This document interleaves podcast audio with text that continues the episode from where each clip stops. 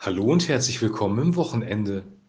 Wir lesen heute aus Lukas Kapitel 16, die Verse 1 bis 9. Er sprach aber auch zu den Jüngern, es war ein reicher Mann, der hatte einen Verwalter. Der wurde bei ihm beschuldigt, er verschleudere ihm seinen Besitz. Und er ließ ihn rufen und sprach zu ihm, was höre ich da von dir? Gib Rechenschaft über deine Verwaltung, denn du kannst hinfort nicht Verwalter sein. Der Verwalter sprach bei sich selbst, was soll ich tun? Mein Herr nimmt mir das Amt. Graben kann ich nicht, auch schäme ich mich zu betteln. Ich weiß, was ich tun will, damit sie mich in ihre Häuser aufnehmen, wenn ich von dem Amt abgesetzt werde. Und er rief zu sich die Schuldner seines Herrn, ein jeden für sich, und fragte den ersten, wie viel bist du meinem Herrn schuldig? Er sprach hundert Eimer Öl. Und er sprach zu ihm, nimm deinen Schuldschein, setz dich hin und schreibe flugs 50. Danach fragte er den zweiten, du aber, wie viel bist du schuldig? Er sprach hundert Sack Weizen. Er aber sprach zu ihm, nimm deinen Schuldschein und schreibe 80. Und der Herr lobte den ungetreuen Verwalter, weil er klug gehandelt hatte. Denn die Kinder dieser Welt sind ihresgleichen klüger als die Kinder des Lichts. Und ich sage euch, macht euch Freunde mit dem ungerechten Mammon, denn wenn er zu Ende geht, werden sie euch aufnehmen in die ewigen Hütten. Soweit der heutige Text. Das ist auf, ersten, auf den ersten Blick ein sehr kurioser Text, weil hier offensichtlich jemand äh, beschrieben wird, der, ja, der krumme Geschäfte macht. Erstmal veruntreut er das Geld von seinem, von seinem Boss. Er ist der Verwalter dieses Geldes und ähm, da verschwindet anscheinend Geld. Er verschleudert den Besitz. Und dann merkt er, oh, ich verliere meinen Job und versucht noch, die, die Schuldner seines Chefs zu bestechen, indem er ihnen die Schuldscheine umschreibt der eine sollte plötzlich nur noch die Hälfte schuldig sein. Der Hintergedanke war der, wenn er jetzt diesen Leuten hilft, ihre Schulden zu minimieren, dann werden sie ihm auch helfen, wenn er sein, seinen Job verloren hat, sein Amt verloren hat.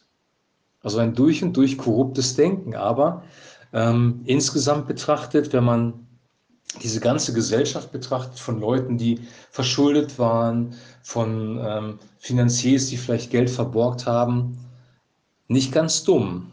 Er war schlau nach den Prinzipien, nach den Maßstäben dieser Welt, also nach dem Maßstäben einer gefallenen Welt, die durchdrungen ist von Unehrlichkeit, von Korruption, von ähm, Winkelzügen.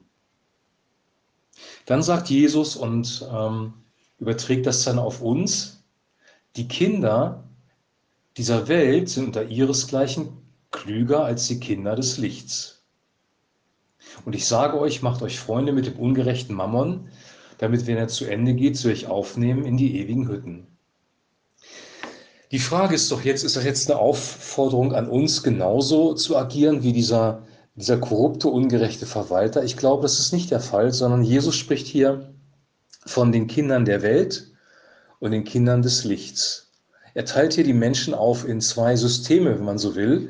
Und das System der Welt, wenn Jesus über die Welt spricht, dann meint er nicht den Planeten Erde, sondern er meint das System dieser Welt, die gefallene Schöpfung. Und dies durchdrungen von Ungerechtigkeit, von Korruption, von Lüge, von Schein, von Täuschung, von äh, Unmoral, von all diesen Dingen.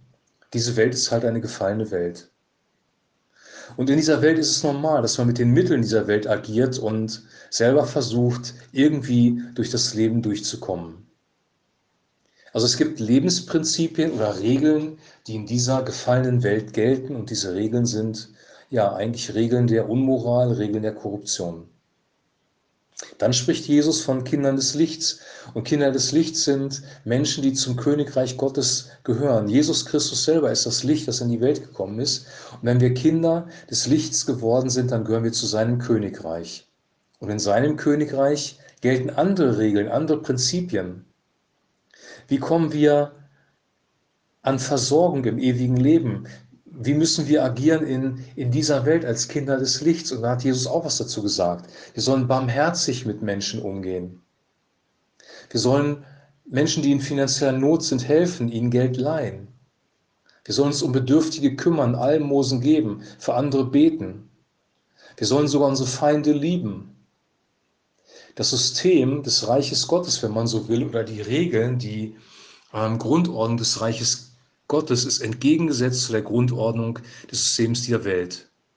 Die Natur hat Naturgesetze und genauso hat das Reich der Finsternis, das Reich dieser Welt, seine Naturgesetze und das Reich Gottes hat seine Naturgesetze. Und ich glaube, und das ist meine Vermutung, was hier gemeint ist, ist, dass Jesus sagt, wenn wir äh, im Reich Gottes nach den Regeln, nach den Prinzipien des Reich Gottes agieren, dann werden wir uns mit dem Geld, das wir haben, auch Freunde machen, die uns in die ewigen Hütten aufnehmen. Und in die ewigen Hütten, in die Herrlichkeit, in die ewige Herrlichkeit kann uns eigentlich nur Gott selber aufnehmen. Wir machen uns Gott zum Freund, wenn wir, ich sage mal so, nach, um es mal flapsig zu sagen, nach seinen Spielregeln äh, leben. Und seine Spielregeln sind halt Barmherzigkeit, Güte, Gnade, ähm, anderen weiterzuhelfen, sie auch zu ermahnen, wenn sie auf falschen Wegen sind, aber auch gerade im materiellen Bereich ähm, hat Jesus uns dazu aufgefordert, uns um, um äh, diejenigen zu kümmern, die wenig haben, den Menschen zu essen zu geben, die in Not waren. Jesus selbst hat das getan, als er Speise vermehrt hat. Und er hat uns aufgefordert, dass wir uns genauso wie er um die Schwachen kümmern, dass wir für die Kranken beten, dass wir den Bedürftigen etwas zu essen geben, dass wir uns um Witwen und Waisen kümmern, überhaupt um Leute, die in Not sind. Also hier geht es nicht darum, dass wir selber auch zu einem korrupten Verwalter werden und so agieren wie der Verwalter hier, sondern hier geht es um Prinzipien in bestimmten Königreichen. Und ich wünsche dir und ich wünsche mir, dass uns bewusst wird, in welchem Königreich wir eigentlich leben, dass wir zum Königreich von Jesus Christus gehören und dass in diesem Königreich radikal andere Regeln gelten als im Königreich dieser Welt dass wir, wenn wir im Königreich Gottes leben, dazu aufgefordert sind, in moralischer Reinheit zu leben und nicht die Ehe zu brechen, dass wir aufgefordert sind, in Wahrhaftigkeit zu leben und nicht zu lügen, dass wir aufgefordert sind, nicht raffgierig zu sein, unseren Vorteil zu suchen, sondern anderen zu helfen, die in materieller Not sind. Dass wir aufgefordert sind, nicht unser Recht zu suchen, nicht hart zu sein, sondern barmherzig zu sein mit Menschen, ihnen zu vergeben, wenn sie sich gegen uns versündigt haben dass wir aufgefordert sind, nicht unsere Feinde zu hassen, sondern unsere Feinde sogar zu lieben. Das Königreich Gottes hat die höchste moralische Qualität, die es im ganzen Universum gibt. Und diese moralische Qualität sollen wir leben. Und das geht nur durch den Heiligen Geist. Ich wünsche dir, dass der Heilige Geist dein Herz ergreift. Ich wünsche mir das auch dass, wir, dass er uns in die Lage versetzt, dass wir diese Qualität des Königreiches Gottes leben können und dass wir in seiner Freude leben können, uns freuen können auf die ewigen Hütten, in die wir aufgenommen werden. Denn dieses Leben auf dieser Welt, das dauert vielleicht noch 50, 60 Jahre, je nachdem, wie alt du bist. Vielleicht auch weniger, vielleicht auch mehr. Aber im Schnitt werden wir nicht älter als 80, 90 Jahre.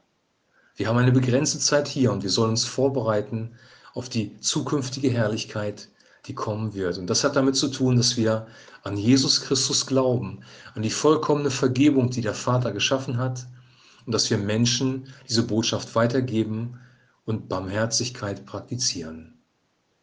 Ich wünsche dir jetzt ein super gesegnetes Wochenende. Genießt deinen Kaffee heute Morgen. Hab eine gute Zeit und wir hören uns am Montag wieder. Shalom.